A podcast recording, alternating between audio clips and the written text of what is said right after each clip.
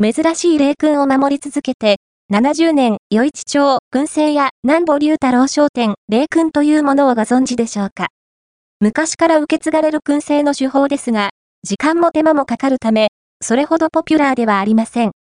そんな霊君を、約70年間、3代にわたって守り続けてきた店が余市にあります。燻製屋南保龍太郎商店、以下南保龍太郎商店です。